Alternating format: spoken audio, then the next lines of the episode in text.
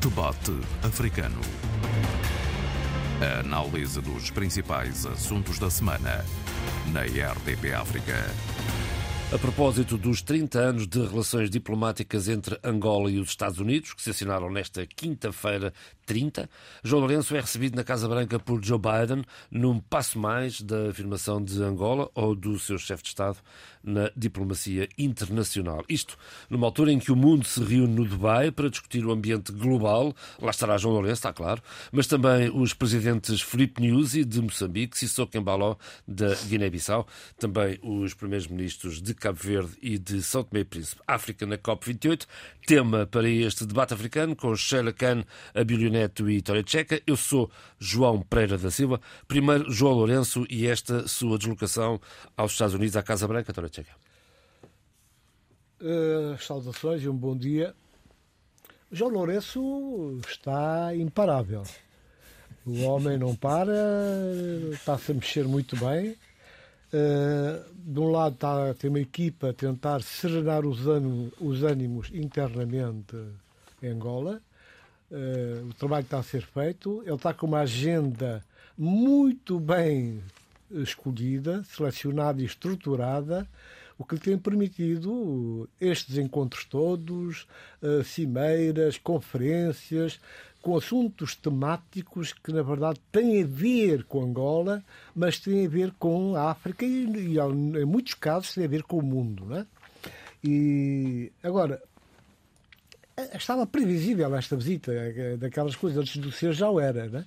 porque a narrativa, todo um discurso, um posicionamento de João Lourenço em, eh, em direção a Angola estava patenteada nos seus atos, nas suas viagens e que iniciavam exatamente uma, uma aproximação. Quando João Lourenço diz que precisa de modernizar as Forças Armadas angolanas e que as Forças Armadas angolanas só têm material obeso, ultrapassado eh, do tempo da União Soviética, estava bem claro, no meu entender, que João, eh, o João Lourenço estava a dar um passo nessa direção, que neste momento eh, eu penso que a partir do dia 30 vai estar celebrado e vai ser uma fase nova. É evidente que ele não vai só assim com o discurso, ele falou de Angola, fez a, a, fotografia de Angola de hoje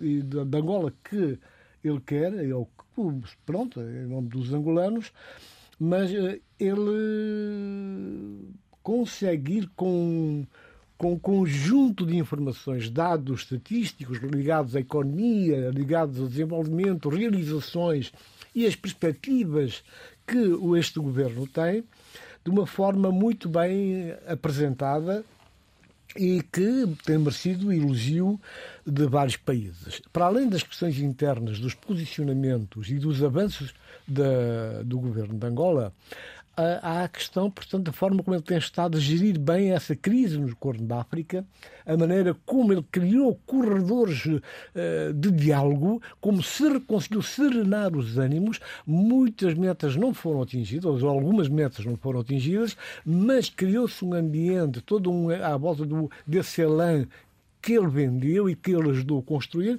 e que, na verdade, tem estado a dar resultados. Uh, por outro lado, é evidente que ele eh, estará minimamente preparado porque Biden, na Casa Branca, ali na Sala Oval, eh, ele vai ser eh, colocado perante outras situações, a questão da, do posicionamento em relação à guerra na Ucrânia, a questão da, de Israel, e outras, inclusive também algumas questões que têm a ver com do foro interno. Direitos, do, direitos humanos, por exemplo, que é um interno, tema muito querido aos Estados do foro interno, onde ressalta a questão da relação com as forças da oposição, mas muito mais do que isso, a ação exercida do ponto de vista, de, como tu dizias agora, de um certo, uma certa pressão, uma vigilância apertada uh, em relação àquilo que são os direitos elementares do, do cidadão. É? Ele, por um lado, tem um discurso perfeitamente uh, atual, que se coloca bem na constelação dos imensos problemas que nós temos no, no mundo, mas sobretudo em África, mas depois, internamente, ele tem um olhar diferente, tem uma outra bitola, e isso, portanto, eu penso são coisas que vão ser afloradas, até porque, como nós sabemos, uh, ainda há bem pouco tempo a delegação da UNITA esteve Uh, em Nova Iorque, tratou de uma série de questões e, na verdade, quer dizer, não podemos esperar que outra coisa não aconteça e logo do Biden. O Biden vai espremer esse limão até mais não e vai tentar pelo menos encontrar uh, vias de, uh, de, de, de, encontro e uma forma que se sinta que houve uma pressão americana, porque eles não escondem essas coisas, no sentido Sim, de internamente ele ter, portanto, uma bitola mais democrática e que ajude a consolidação da paz interna em Angola. Muito bem, esta, esta aproximação de, de, de Luanda a Washington uh, e, e, o, e, o, desejo, de, obviamente, de, de negócios entre os dois países tem como pano de fundo um projeto um, que é o AGUA, que é um, que é um projeto que permite norte-americano e que, que, facilita trocas comerciais entre alguns países africanos uh, e os Estados Unidos. Por outro lado, também esta, esta aproximação uh, aos Estados Unidos uh, faz umas cócegas à China, não é, Faz e não faz, porque estamos a assistir a, efetivamente a evolução do mundo para um paradigma muito interessante. E, e, e temos como referência desse paradigma um projeto de grande dimensão e verdadeiramente transformador que é o projeto da dinamização ou redinamização do corredor do Lubito. É um projeto estruturante para o continente africano eh, é mais ainda para Angola, eh, porque não é só eh, uma, uma base de uma plataforma logística, é muito mais do que isso, é uma plataforma de mobilidades diversas, em diversos sentidos, numa zona do continente que precisa efetivamente de se interconectar. E, e, esse projeto, como eu disse, define, de certa forma, um novo paradigma e uma nova forma que eh, os países africanos, eh, sobretudo os que estiverem interessados em, em, se desenvolver, outros não estarão, esse é o problema deles, eh, pensem e, e, reflitam sobre aquilo que está acontecendo no corredor do Lubito. O capital e provavelmente a gestão da infraestrutura, de toda a infraestrutura, será efetivamente dos Estados Unidos da América, mas a construção será chinesa, sendo que dentro desse consórcio, que é um consórcio internacional, com participação, americano e execução chinesa. Exato, e com participação uh, fundamental do Estado uh, angolano e de mais uh, dois Estados que estão a, a, a interessar-se por fazer parte também desse projeto, que são Estados com alguma, com, com alguma dimensão. RDC e Islâmia serão, naturalmente, os destinos finais, e não também finais, mas os destinos mais próximos dessa, dessa desse empreendimento, mas eh, hoje, ao nível de financiamento para esse projeto, estamos a assistir a níveis de atratividade que Angola nunca teve.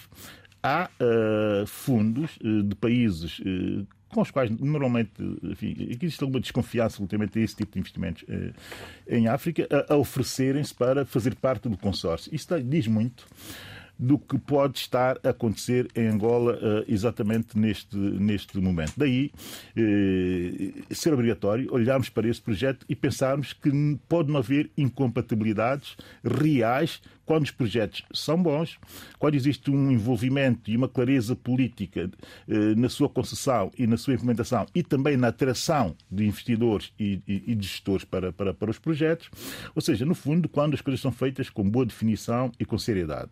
Eh, pronto, a visita do, do João Lourenço está muito ligado a esse, digamos que, boost que está a ser dado entre a relação entre os dois países. E é bom que se comece exatamente pelos negócios. Isso é, é um liberal a, a, falar, porque é a melhor forma de se ultrapassar alguns complexos do passado, complexos da história e, e começar-se a, a, olhar para a realidade de forma mais uh, utilitarista ou útil, uh, se, uh, se quisermos. A questão do AGOA é uma questão muito interessante. Os angolanos sabem e estão a trabalhar muito estrategicamente para beneficiar-se de algumas rupturas que se começam a assistir no continente africano relativamente àqueles que podem beneficiar ou não do AGOA. E, sobretudo, a pensar em criar níveis de competitividade que desviem muitos dos projetos eh, normalmente conectados ao AGOA, eh, que podem estar eh, a sair ou a não concretizar-se na África do Sul para vir um pouco mais, mais a norte, mais no mesmo segmento atlântico, que é o segmento onde está Angola. Há senadores e congressistas americanos nessa altura a pedir ou a pressionar no sentido de a África do Sul ser excluída uh, como benefici... por causa do seu beneficiador do AGOA, por causa do seu posicionamento relativamente à guerra uh, da Ucrânia, por aquele facto que ainda está pouco mal esclarecido do barco que saiu para a Rússia e que podia ou não transportar armas, uh, e, armas e munições. Bem, e essa situação criou um mal-estar diplomático tremendo entre a África do Sul e Angola e Angola e Estados Unidos da América. Tem razão. E acontece que estão os países africanos eh, próximos eh, ansiosos por receber o mesmo tipo de benefícios que os sul-africanos têm, eh, têm tido. E Angola coloca-se, eh, a partir deste momento, como o, uma, uma espécie de. uma possibilidade de, de, de, base para eh, absorver esse tipo de investimentos. Nós estamos a assistir a coisas muito interessantes no continente. Estamos a assistir aquilo que eu sempre defendi ao nível continental: cada país que seja capaz de criar as condições de atratividade e de e de inovação nas suas economias para uh, que, de certa forma, uh, seja possível também entre nós competirmos e deixarmos aquela coisa muito, muito cheia de ilusão de que uh, entre nós não, não, não competimos ou não podemos competir porque somos todos os mesmos. o mesmo. Não somos todos os mesmos, o mesmo. Temos que avaliar o nível de performance de cada governo e de cada Estado e os que melhor agirem e os que tiverem melhores performances devem ter os melhores negócios e, e, e os melhores investimentos. Até onde vai parar este João Lourenço? Bem, uh, este, este tema dava uh, tempo para irmos à história e, e à memória. Já estivemos com ele a semana passada Já também, um bom, pequeno, semana, um bom tempo. Mas um só tempo. lembrar também que esta é a segunda visita oficial de um presidente angolano uh, aos Estados Unidos. Começa em 1995 com José Eduardo dos Santos, é preciso dizer isso, com Bill Clinton. Um, antes disso, José Eduardo Santos esteve em, 1990, em 1993 e, portanto, há aqui toda uma, uma, uma, uma história e uma memória dos dois países que, é que importa realçar. Esta visita de, de uh, João Lourenço aos Estados Unidos é, como dizia uh, uma analista angolana, que eu tenho que ver aqui o nome dela, peço imensa desculpa, uh, Marzilda Cachito, é um ganho da diplomacia angolana. E, e, dizer o seguinte: é que antes desta visita de João Lourenço a, a, a, Washington, onde ele também vai discursar na Assembleia Geral das Nações Unidas, os dois governos assinaram um memorando de entendimento que visa o mapeamento de depósitos chamados minerais importantes. Portanto, a, os Estados Unidos são, têm um olhar. Uh, uh, para Angola, porque Angola não é só uh, um parceiro, o terceiro parceiro comercial ao nível da exportação de petróleo, é também um parceiro ao nível do potencial agrícola. E não esquecer que Joe Biden, em 2022, anunciou que, uh, que as instituições do, do seu país iriam disponibilizar 15 mil milhões de dólares para novos projetos no sentido de, da melhoria da, da, da, qualidade de vida da população, mas também Angola quer, logicamente, uh, uh, dar um brilho da sua imagem, uh, da sua moldura a nível internacional e mudar também as percepções de, de, de, de, de, uma visão internacional sobre, sobre aquilo que é Angola, sobre o que é a sua cidadania. E é interessante também dizer, há pouco o Abil falava do, do projeto Corredor do Lubito, em que os Estados Unidos está uh, profundamente implicado. Até a UNITA também quer muito esta viagem e aposta, acima de tudo, numa maior consolidação de uma, de uma governação para a democracia, uma consolidação dos direitos humanos e, como dizia, e ouvi vários, várias eh, personalidades e investigadores a falar também desta, desta desta visita, e estou a ser mais rápida para podermos não ficar muito tempo nesta, neste, neste tema. Eu agradecemos. Uh, Jean-Michel uh, Mabeku Mabeku Tali, que é professor da, da, da famosa e maravilhosa uh, Universidade de Howard, observou uma coisa que me chamou muita atenção. É que os Estados Unidos não podem mais olhar para Angola como um país, mais um país africano. Não, os Estados Unidos têm de olhar para Angola como um parceiro. E os Estados Unidos também precisam de Angola porque há outros negócios aqui incluídos. Uhum. Há, por exemplo, e passo rapidamente uh, e termino, falo, por exemplo, uh, a construção e a gestão da refinaria de, do Soio, uhum. no valor de 3,1 mil milhões de dólares, atribuída à Quantum LLC, que é um consórcio de empresas privadas norte-americanas, desde 2022. Portanto, não estamos aqui. Uh, não há almoços grátis. Não. Outra coisa muito interessante é o artigo da, da, do, do Economist Intelligence Unit, que um analista vem falar e dizer muito bem que há aqui toda um, uma, um, uma conjugação de dimensões que podem estar, que poderão uh, favorecer a possibilidade uh, da criação no horizonte de um terceiro mandato de João Lourenço por um lado, é este reforço e este reconhecimento internacional ao nível não só económico, mas também este reconhecimento de Angola dentro uh, da consolidação, promoção da paz de conflitos regionais, em primeiro lugar, o MPLA a apoiar uh, João Lourenço e, portanto, há aqui toda esta dimensão uh, de uma estratégia de construção de um terceiro mandato. Veremos como é que isto acontece. E, portanto, este. Até lá este, faltam quatro anos, vemos como é que a coisa evolui. Esta, esta visita de João Lourenço é uma visita promissora, mas.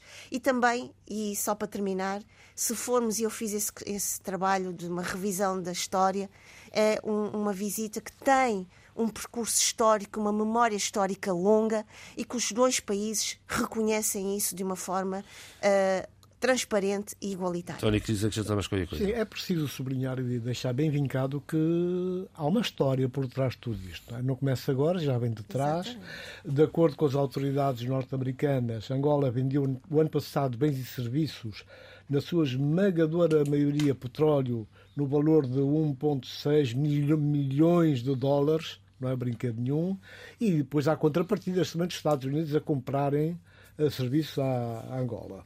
No contexto regional, é, não é de menos importância que Angola é o terceiro maior parceiro comercial dos Estados Unidos na África subsaariana. Uhum neste momento. Portanto, há todo um, um, ambiente favorável, há interesses de ambos os lados e essa necessidade que é, Angola que tem de adquirir outro tipo de material, inclusive material de guerra, coloca exatamente o problema num, num, num patamar mais elevado. Uma boa parte das trocas comerciais de, entre os dois países já é feito ao abrigo do AGOA. Uhum. Né? Uhum. E, e, a Angola tem beneficiado muito, mas uhum. muito, com, eh, com essas possibilidades que a AGOA oferece e daí a necessidade que o regime tem também de tentar apaziguar os ânimos internos e dar, eh, transmitir uma imagem de uma maior e melhor convivência política entre as diferentes sensibilidades. Uh, muito rapidamente, isso da Goa, uh, talvez faça sentido dizermos três ou quatro coisas hum, assim a correr sobre aquilo que se passou no Fórum da Goa, que foi, enfim, a coisa de, de três ou quatro semanas uh, e que aconteceu na África do Sul. Efetivamente, ter acontecido na África do Sul foi um sinal, mais uma vez, dar mais uma oportunidade à África do Sul, de alguma uhum. forma, de enfim, manter, manter, manter a situação de privilégio que a África do Sul tem no continente africano, principalmente em relações com os Estados Unidos Faz da América. Faz parte dos BRICS, não se esqueça. Sim, esqueçamos. relativamente às relações com os Estados é Unidos problema, da América. E depois há lá uma, uma, uma, uma discussão uh, tremenda uh, à volta, uh, enfim, daquilo que é a perspectiva africana e da perspectiva americana. A perspectiva americana, eles querem cortar o programa, fazer e ir renovando. do lado africano, nós pretendemos que o programa seja um programa muito mais longo, que não seja um programa de 4 a 5 anos, renovável, mas sim um programa a 30, 40 anos, ampliar uh, o objeto do programa, isto é em discussão. Do lado americano, querem estreitar ainda mais as condicionalidades para acesso uh, de benefícios uh, fiscais e, de taxas alfandegárias e conectar isso aos direitos humanos, a boa governação e a própria democracia e Estado de Direito. Do lado africano, pretende-se relativizar um pouco mais essa situação e, depois, e finalmente, há aqui duas coisas que têm que ser ditas. Para se aceder, de facto, com um grande potencial a esse programa, eh, é preciso fazer aqui algum trabalho, eh, primeiro, de infraestruturação, fundamental as infraestruturas para mobilidade de bens. Eh, segundo, a questão da certificação, passa muito por uh, ter um mercado mais uniformizado com o mercado internacional uh, de uh, trading de bens. E terceiro, e finalmente, ter uma estrutura judicial, sobretudo do lado comercial, ou mercantil, se quisermos, estável e que seja capaz de dar resposta rápida a contencioso mercantil ou comercial. Muitos países africanos não têm nem criaram essas condições, mas muitos já vão no bom caminho. Para dar o exemplo do impacto. recentemente, Estados Unidos, antes do Fórum eh, da Goa, de 2023, anunciou os países que tinham perdido uh, os privilégios os dos quatro. benefícios da Goa. Anunciou os, os, quatro novos. Já existiam os anteriores, normalmente conhecido como países onde houve golpe de Estado, etc, etc, etc. Uh, uma das exceções foi exatamente a Etiópia, por causa da guerra do Tigre, e isso ficou claramente fundamentado. E a Etiópia vinha sendo o maior eh, beneficiado no continente desse programa. Eh, empregava, empregava empresas ligadas ao AGOA, empregavam 120 mil pessoas, segundo o próprio presidente do, da, da, Etiópia. 120 mil quadros qualificados eh, empregavam o AGOA. Imagine-se daqui por um ano, eh, que é o impacto negativo, aliás, já está a ter, eh, no pequeno plano, na pequena, no pequeno plano de industrialização eh, da Etiópia. É efetivamente uma catástrofe. E o presidente da Etiópia assumiu exatamente isto é uma catástrofe. O que vale a pena pensarmos, nós africanos, é que estes programas têm coisas boas, mas também têm coisas más. E a coisa má é que eh, cria muita oportunidade para um tipo de indústria, canaliza toda a sua uh, produção num determinado sentido e nem sequer olha para o mercado à volta, pelo menos para fazer uma abordagem diversa na sua produção e na sua comercialização. Ou seja, no seu marketing, se quisermos, antes disso. E, e, e, e, o caso da Etiópia tem que ser um momento de reflexão eh, dentro do continente, porque eh, fazer exclusivamente um plano industrial a contar só com os benefícios da AGOA dá eh, nessa tragédia uh, que está-se a viver e que se vai viver ainda mais intensamente na Etiópia nesse momento. Para terminar, a abordagem política dos africanos ao AGOA, uh, para termos também noção de como os políticos africanos entendem a importância uh, desse programa, que nos passa um pouco ao lado e nós às vezes não falamos sobre isso. Yuri Museveni, presidente do Uganda, que também era um dos grandes beneficiados, mas com a lei anti-gay foi cortado e foi cancelado no programa AGOA. 26 de julho, declarações do presidente a propósito dessa, numa conferência, num think tank ugandês, a propósito dessa situação. Eu proponho, eh, estou a citar eh, Museveni, eu proponho eh, aos russos e aos chineses o seguinte: se vocês dizem que são nossos amigos, chegou a altura de encorajar as vossas companhias a localizarem-se em África e, e, a fazer e a produzirem produtos eh, finais eh, aqui no nosso continente. Fez citação. Isso é para se compreender a importância eh, do, do, do, do, do é problema é para um país como a Uganda. E depois, para fechar, e não falo mais sobre o assunto, as declarações de Júlio, de Júlio Malema, o presidente do partido IFF, na África do Sul, enfim, de esquerda radical, a esquerda ainda do ANC, eh, se isso é possível. Eh, e Júlio Malema eh, diz o seguinte a propósito do AGOA, na semana passada pude dizer qual é o impacto do AGOA na economia sul-africana, vai desde a produção automóvel até onde nós quisermos, até o cabo da Google, Equiano, eh, que é o maior eh, investimento privado africano, eh, estrangeiro africano nesta altura. O Júlio Malema diz o seguinte: os Estados Unidos que fiquem com a sua AGOA, que nós ficamos com a nossa soberania. Entretanto, quase 200 mil quadros qualificados sul-africanos vão para vão para vão para o problema é que não se come soberania ao jantar. É esse projeto que falou a, a Sheila há bocado do corredor Lubito, uhum. para além dos valores que estão em, em causa, que são elevadíssimos, eh, vai criar 7 mil postos de trabalho diretos e indiretos. Não é? Não, é, não é brinquedo nenhum. Isso é importantíssimo e a quantidade de movimentação aduaneira que vai, vai acontecer é enorme, é tudo faturação e, e há um aspecto importante que o, na, na ótica do governo norte-americano um depeche que, que me chegou às mãos, em Angola são quase mil milhões de dólares que vão acontecer no desenvolvimento multissectorial no corredor do Lubito, que vai ligar Angola à República Democrática do Congo e Zâmbia. Uhum. Portanto, é um projeto que, intercontinental que vai ao encontro que, é que são das políticas angolanas, com a história do aeroporto. Exatamente, porque alarga-lhe os horizontes e dá-lhe uma perspectiva muito mais importante, que aquilo é onde está o João Lourenço a jogar, que é o seu perfil é? no contexto continental. continental. Sim, senhor. Eu, eu já agora recomendo quem tiver a TPA na sua box, a TV Cabo em casa, que, que ande para trás e que veja o Jornal da Meia-Noite de quarta-feira. Tem, foi, tudo uh, América, não é? Tudo América, não, mas o interessante é justamente o impacto do corredor do Quarta-feira passada. Tempo de quarta para quinta, portanto, o Jornal da Meia-Noite. Mas o, interessante, eles fizeram uma série de reportagens em várias províncias, mas uh, muito focados na, na questão do, do, do, do corredor da Beira e, e ouvir o empresário. Do Lubito, do Lubito. Lubito, perdão. Corredor da Beira. Também é um corredor da Beira.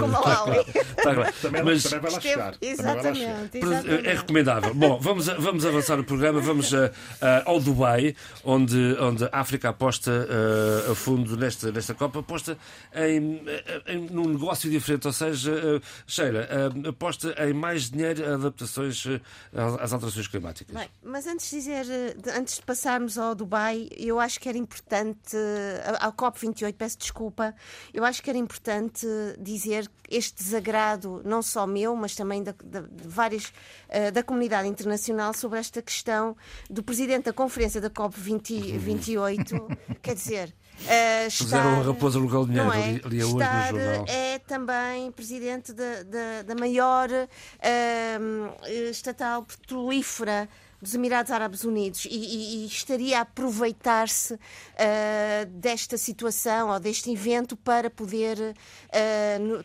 ter negócios com vários países. Ele Portanto, diz que a partir acho... da manhã, dia 1, quando começar a cimeira, se demite de todas essas uh, Pois, exato. isso, isso, isso. O inferno está cheio de boas intenções, já dizia várias, várias pessoas antes de nós. Mas era importante dizer isto e, e, e ouvi e gostei das palavras da antiga presidente da, da Irlanda, Mary Robinson, em que ela dizia: Nós não temos tempo para uma má COP. Portanto, é importante uh, também ter, irmos para, estas, para esta COP28, embora uh, com um grande. Com, eu tenho ouvido várias, várias uh, reportagens, ainda hoje de manhã tive a oportunidade de ouvir os jornais da RDP África às 7 e 8 da manhã, as das da 9 já não pude ouvir, infelizmente que estava a caminho da RTP, e portanto há uma preocupação enormíssima para o continente africano, nomeadamente para os países do Corno da África, que estão. Uh, com enormes problemas. Uma das questões que me chamou a atenção, a mim que trabalho as questões das imigrações, das deslocações, dos exílios, é, e isto já veio de, da semana anterior, é a deslocação, por exemplo, de uma massa, de um número excessivo de, de jovens órfãos que fogem à guerra, é importante dizê-lo, órfãos e, portanto, fogem à guerra, não só por conflitos internos, bélicos, mas também por questões das mudanças climáticas. Neste momento, o Corno da África precisa urgentemente deste apoio ao nível não só da COP28, mas ao nível de uma cidadania atenta, efetiva, concreta. Não podemos apenas ir para a COP28, que começa hoje e que termina no dia 12 de dezembro, uh, uh, para só discutir e levar novas ideias, uh, novos, paradigmas de pensamento. É preciso, efetivamente, olhar para situações drásticas que estamos a viver. Falo da, da Somália, falo do Quénia, falo, por exemplo, uh, há situações no nosso continente africano em que, devido à extrema seca, as terras já não conseguem absorver a água e, portanto, as inundações não só destroem vidas, como destroem comunidades.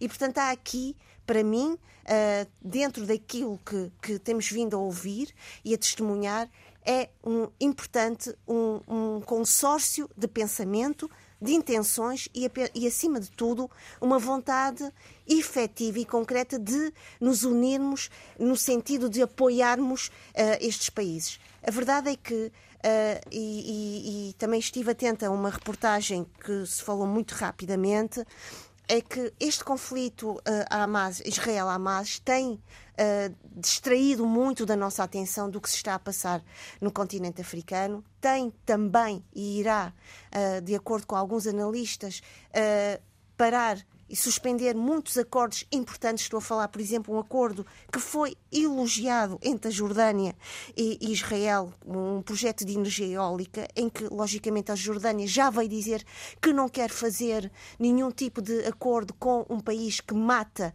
inocentes, que mata crianças na faixa de Gaza. Portanto, veremos também como é que o contexto atual político Uh, social uh, vai afetar as mentes, os discursos e as intenções de todos estes países, nossos e outros países que estão e que estarão na COP28. Mas é, é de dinheiro que se, que, se, que se fala, nomeadamente no financiamento das alterações climáticas, climáticas o célebre fundo de perdas eh, e danos. Uhum. E à volta deste fundo de 100 milhões, eh, não se sabe se, se vai ser aprovado, se não vai, como é que vai ser? Há sérias dúvidas neste momento. Não é? Até porque, à volta de, do COP28, há essa promiscuidade que tem a ver com os negócios do sultão Al-Jaber, eh, que por acaso é o presidente lá da, dos petróleos todos, não é? ADOC. Dos Emirados. Da, da, da empresa ADOC. ADNOC. ADNOC, ADNOC, obrigada. ADNOC. Está aqui à minha frente, na televisão agora. Olha, aproveita e pedem uns dólares. Bom, mas a questão, juízo. Exato. Eh, a questão que se coloca aqui é que realmente Uh,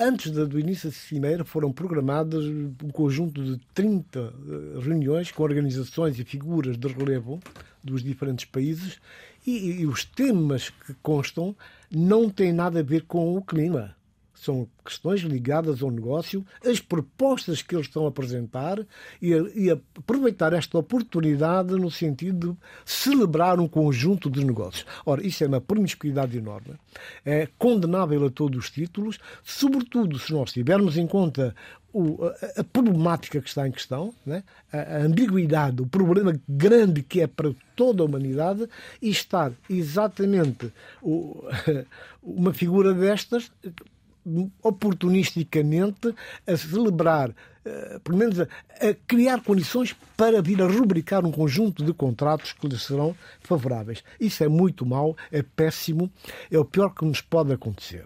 Uh, e depois agrava isto tudo. Algumas figuras que estavam para ir e que davam uma outra Exato. elevação à, à, conferência, uh, que não vão, porque, lamentavelmente, a figura do Papa seria interessantíssima, até pelo prestígio que vem, vem tendo uh, nas diferentes áreas religiosas e filosóficas climática, a questão climática, que é, uma, um assunto muito que é um assunto, querido a, a Papa Francisco. E que ele aborda com toda a autoridade e com conhecimento de causa.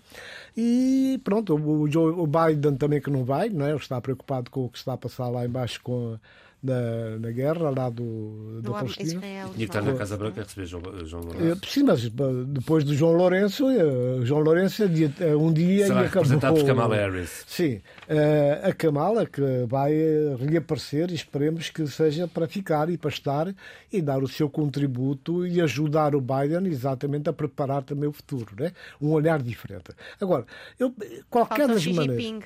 Também não vai, não é? pois, também não vai.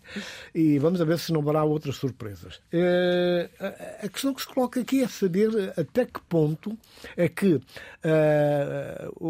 os assessores das equipas técnicas, que já vêm de trás fazendo um trabalho uh, digno de registro, terão a, ou tiveram a capacidade, porque essas coisas têm que acontecer antes da conferência, de ter mais ou menos mais metade do caminho andado e, sobretudo, acordado a necessidade de dar, se dar um passo em frente para se poder então assinar um acordo mais amplo e mais abrangente quanto possível.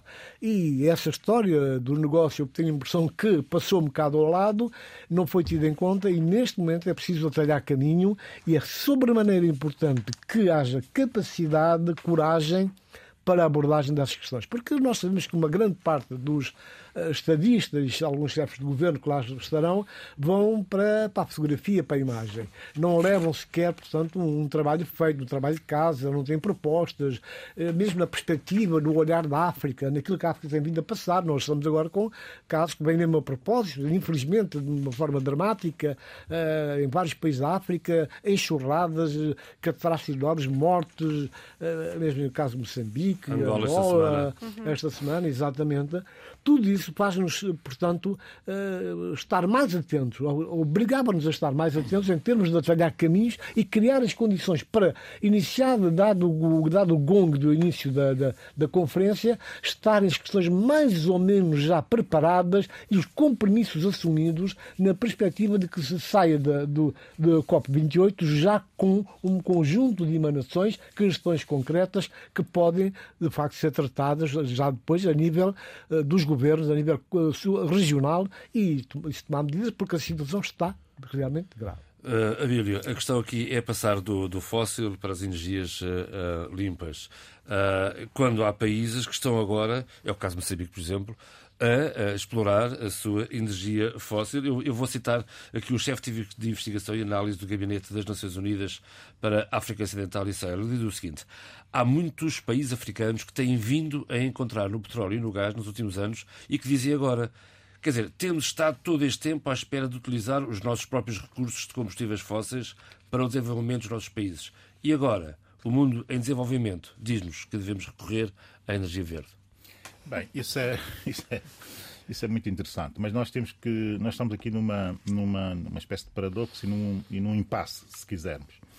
É que se não fizermos agora, eh, daqui por décadas, estão os países mais desenvolvidos, já adaptados à nova realidade, eh, provavelmente com eh, custos de energias muito mais baixos, e nós estaremos na posição em que não queremos estar no futuro, no futuro próximo, digo eu, que é a posição eh, não só de sermos poluidores, mas temos, temos que estar a pagar muito mais fortemente o custo da energia uh, produzida. O que está aqui uh, é a questão da performance, uma vez mais, e a questão da produtividade, outra vez. E, e, e os africanos têm sido muito bons nesta altura, e eu quando digo africanos de uma forma geral, porque existe muita pressão da sociedade civil sobre os decisores políticos no sentido de irem em determinado caminho, porque percebem exatamente isto. É que se não fizermos agora, e se optarmos pelo mesmo caminho que fizeram os países desenvolvidos uh, uh, uh, desde, a, desde, a, desde a industrialização até agora, o que vai acontecer é que, estando eles a fazer a transição energética, eles vão ter energias limpas, mais baratas, mais eh, acessíveis, melhor distribuídas, e nós estaremos ainda no paradigma do século XX daqui por 20 a 30 anos. Quer dizer, isso é um paradoxo e é um impasse que nós temos que ponderar eh, muito bem. Não é por acaso que os, os, os, os ativistas, os investigadores, alguns decisores políticos africanos estão a bater-se por essas duas questões que são fundamentais nessa, nessa COP na minha perspectiva e na perspectiva de quase toda a gente, que é a questão efetivamente do loss and damage, eh, a questão dos, dos prejuízos, com o impacto, o risco de impacto de ocorrências, eh, como tem acontecido no continente, a Sheila disse muito bem, e o, e o Tanchaka uh, também.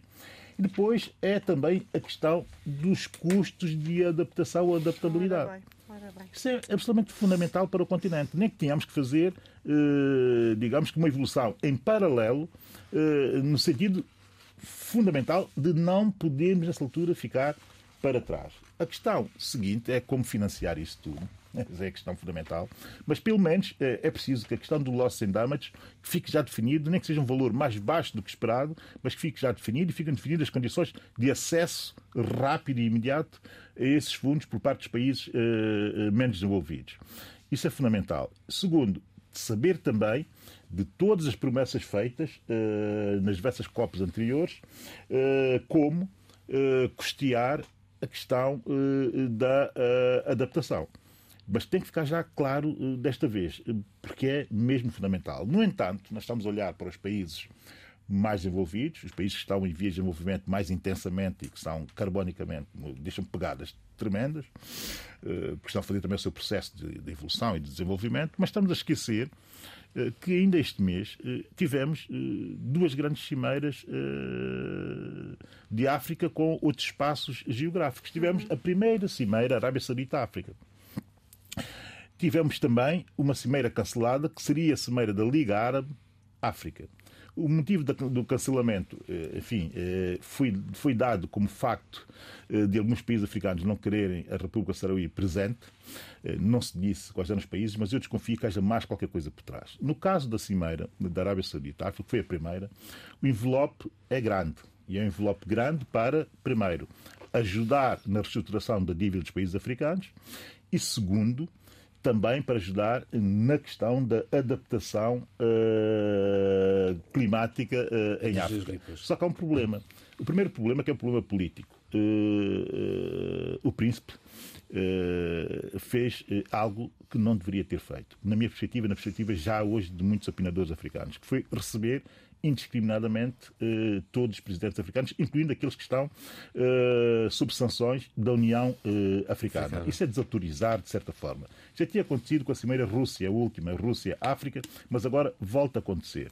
E a segunda questão é um programa que é um programa eh, terrivelmente complicado de entender uh, e que tem o nome em inglês do Oil Sustainability Program, que é o programa que a Arábia Saudita criou para estimular uh, o consumo uh, de combustíveis, de combustíveis uh, fósseis, petróleo, uh, nos países africanos, financiando a adaptação de aviões para o fóssil, financiando mobilidade coletiva, ou seja, autocarros e circulação interna, incluindo comboios, para o fóssil e que estariam naturalmente na disposição de financiar esses projetos, essas infraestruturas e financiar também parte da sua manutenção e da sua uh, gestão. É efetivamente, eh, há países africanos já aderirem a esse programa. O Ruanda uh, é um deles. A Nigéria uh, também vai aderir em alguns dos projetos.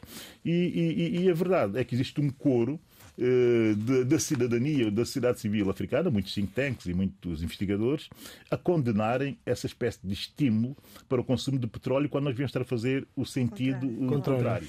Portanto, é o que temos. O caso de Moçambique é, é um caso paradigmático.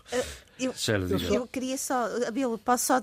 Diga, diga, faz favor. Vamos, não, vamos, eu estava uh, a refletir nas palavras do Abel e acho muito interessante esta questão da adaptação para a transição energética, mas o grande paradoxo até da COP28 é que uma das reuniões secretas era, seria sobre o gás natural liquefeito em Moçambique, no Canadá Exatamente. e Austrália. Uhum. Quer dizer, por um lado, uh, de fora estamos a tentar trazer benefícios para uma maior cidadania climática global uhum. e apoiar estes países que, que, na verdade, foram castigados por processos de desenvolvimento dos países ocidentais, mas depois por trás estamos a, a fazer tudo ao contrário. E, portanto, acho que aqui, acho que este, este, estes programas de adaptação e transição energética, onde Moçambique, logicamente, está alto, profundamente implicado, precisa também de grupos de vigilância a nível da sociedade civil e a nível de outras uh, plataformas que possam estar atentas a tudo o que está a acontecer. Olha, Sheila, mesmo a propósito, uh, é que os documentos a que te referes, ligados com o gás natural liquefeito em Moçambique, chega aos corredores da conferência através da China, que afirma que a ADNOC está disposta a avaliar conjuntamente está, é? as oportunidades internacionais de, de gás natural e que feito em Moçambique, Canadá e Austrália. Sim, sim, sim. E uma das figuras que aparece, que se insurgiu perante esta, esta jabardice, não há outra palavra melhor, foi da antiga presidente da Irlanda, Mary Robinson Sim, sim, que disse ela, ela there is no time for a bad. Ora, nem mais. Bateu os pés fortemente Exatamente. e apontou o dedo e está disposta, inclusive, a avançar onde, até onde for necessário, no sentido de desmascarar o Sheikh Al-Jaber e toda aquela falange que anda com ele, porque são coisas que também são feitas há muito tempo, há muito dinheiro, e isso para a África é o pior que nos podia acontecer nesta altura. Sim, Vamos avançar no programa, vamos para notas. Eh, eh, já, Já exatamente. Vamos começar aqui pelo, pelo Tório Tcheca, que uma nota sobre uh, os 100 dias de governo da Guiné-Bissau. Bom, uh, portanto, temos uh, toda a governança guineense, temos, portanto, o Parlamento a funcionar e, e a funcionar. Eh, finalmente. E, finalmente, e, exatamente, mas a funcionar mesmo. E depois o facto de, de, do Parlamento ter-se deslocado para o interior do país, para o mundo real, a Guiné-Bissau real verdadeira, não é? Uh, tirar o pulsar uh, das populações, de, dos cidadãos que vivem em condições mais desfavoráveis, foi muito bom e trouxe um contributo novo para o Parlamento. E é pena que no Parlamento eh, de facto as coisas não aconteçam como deviam acontecer com o envolvimento das sensibilidades políticas todas, sobretudo da segunda força política, que é o MADEM, e que tem estado mais preocupado em criar condições, situações, situações para a possibilidade de um golpe de Estado, porque eles não conseguem assumir o seu papel como como como opositores, como oposição, isso é muito mau. Agora, a governação tem sido algo que eu acho que não está a ter efeito só internamente. O Presidente da República está muito mais sereno, tem um chefe de governo que conseguiu manter uma relação de cordialidade e de respeito entre as partes, inclusive estão a ser preparadas condições para que haja uma espécie de um código de, de, de de entendimento né? que permita uma, uma relação para além do governo, mas e que chegue ao, ao Parlamento. Porque eh, essa, isto tem que existir, porque o que aconteceu durante as comemorações do, do aniversário de independência eh, foi feio demais, não é? porque nós, a, figura, a segunda figura do país é o Presidente da Assembleia. E o Presidente da República sabe isso muito bem, porque ele, quando se deslocava, quando estava fora, quando tinha problemas, ele lidava diretamente com o então Presidente do Parlamento e essas coisas não podem ser feitas em função de quem é quem. É em função do das funções e, e, e, do papel que tem na estrutura de Estado. Neste momento, o que se pode dizer, o tempo não nos permite alongar mais. Eu teria muito mais, nós todos teríamos muito mais para dizer. Não tem sido. Não temos tempo, mas temos, eu, temos abordado aqui frequentemente. Temos frequente, mas o que é certo é que neste momento há, um, há um, todo um levantamento feito em relação às prioridades, aos problemas que a Guiné-Bissau tem, inclusive internamente. As, eh, a, a sociedade civil está a ser envolvida na solução, na, na, identificação e solução dos problemas, do papel que devem ter, mas também está virado posto para fora. Já, se, já iniciaram, a Guiné-Bissau já iniciou uh, negociações com as autoridades senegalesas no sentido de ser visto, portanto, a questão de, de, das linhas de fronteira entre os dois países, mas também, inclusive, a nível da cooperação. São questões imensas que têm sido discutidas na surdina, mas que têm a ver com uh, a forma uh, discreta como o governo tem estado também a agir. O governo, o, o chefe de governo esteve agora pela primeira vez em Dakar, onde fez um discurso que nós temos que vir falar, porque realmente ele fez uma intervenção linda e que, portanto, pode servir como um documento de trabalho a nível da União Africana, porque permite, permite quebrar alguns tabus, suspeitas e instaurar um clima de maior respeito e maior eh, defesa dos interesses. Sara, temos dois minutos para falar de Moçambique e dos, dos, novos, dos novos desenvolvimentos, atendimento às. Uh,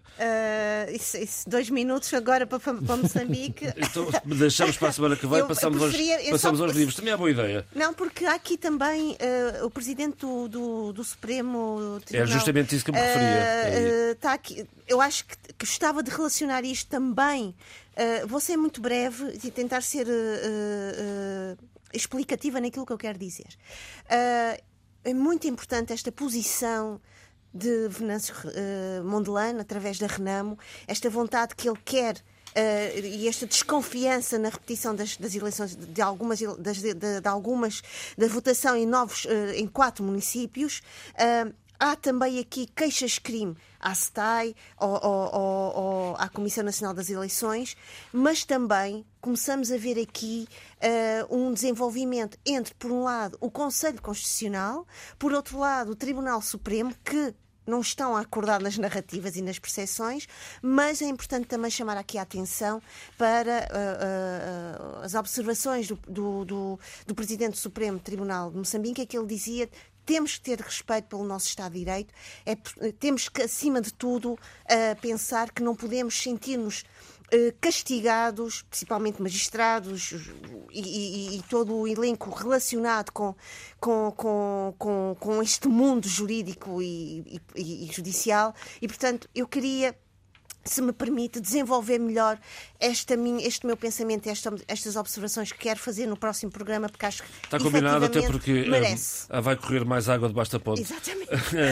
vamos, eh, vamos, vamos às sugestões de fim de semana leituras a Neto.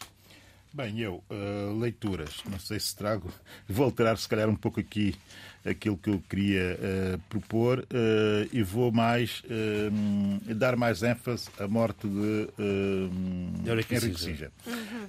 eu vou, o, o Kissinger, quando era mais novo e naqueles tempos da linha da frente e que nos martelavam com conceitos e com uma série de ideias, umas boas e outras péssimas, era o Henrique Kissinger. Bem, mas o Henrique Kissinger uh, faleceu e faleceu de facto alguém que deixou uma marca, uma marca uh, indelével uh, na forma como se pensa a diplomacia, as relações externas dos países, sobretudo numa perspectiva realista, que é uma perspectiva, como se sabe, que eu não subscrevo, da realpolitik, das, das, das grandes potências, do poder. Eh, da, da, da, do hard power. Eh, eu não subscrevo essa forma de abordar, porque sou São Tomense, sou eh, de um arquipélago, sou um país pequeno e tenho a perspectiva que o meu país só existe numa outra perspectiva, numa perspectiva da ideia do mundo de outra forma. Ainda assim, aconselhar a leitura de dois livros do Henrique Sinja, a ordem mundial uhum. e anos de renovação. Anos de renovação calhamasse, mas que eu aconselho verdadeiramente as pessoas a lerem, porque é o olhar dele enquanto decisor e consultor político dentro do sistema para tudo o que ia acontecendo no mundo durante a Guerra, a guerra eh, Fria. É, é, vale a pena, efetivamente, ler. Mas antes, uh, o a par de Henrique Singer, morreu há dois meses eh, alguém que foi fundamental eh, para a política externa africana nos tempos do Henrique Singer, eh, no poder na América, nos tempos do Nixon. Surgiu um jovem, mais jovem do que Henrique Singer, na altura tinha, morreu com 95 anos, portanto tinha menos 5 anos que Henrique Singer, que é o senador Dick Clark. A célebre emenda Clark, que obrigou os Estados Unidos a não intervir, nem militar, nem através da CIA, nos nossos países, foi o início da reversão da relação uh, diplomática entre Estados Unidos e África do Sul do apartheid. Foi esse Dick Clark uh, que, em 72, obriga o, o, o, bipartisanismo a adotar uma emenda que obrigava os Estados Unidos, fundamentalmente, a afastar-se e a, a, e, a, e a impor sanções uh, à África do Sul do apartheid. Evidentemente que o programa durou para aí 10 anos, até que o Reagan chegou ao poder e entendeu anulá-lo e por outras vias.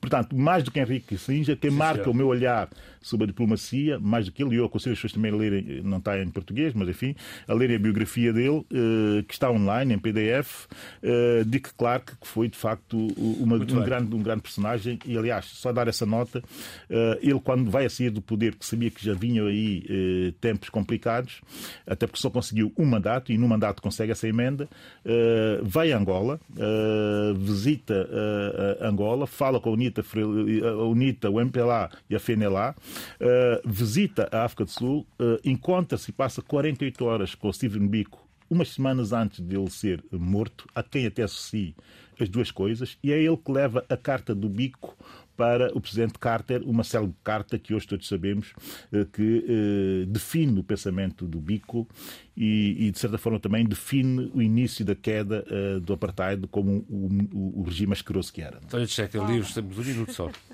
Só livro.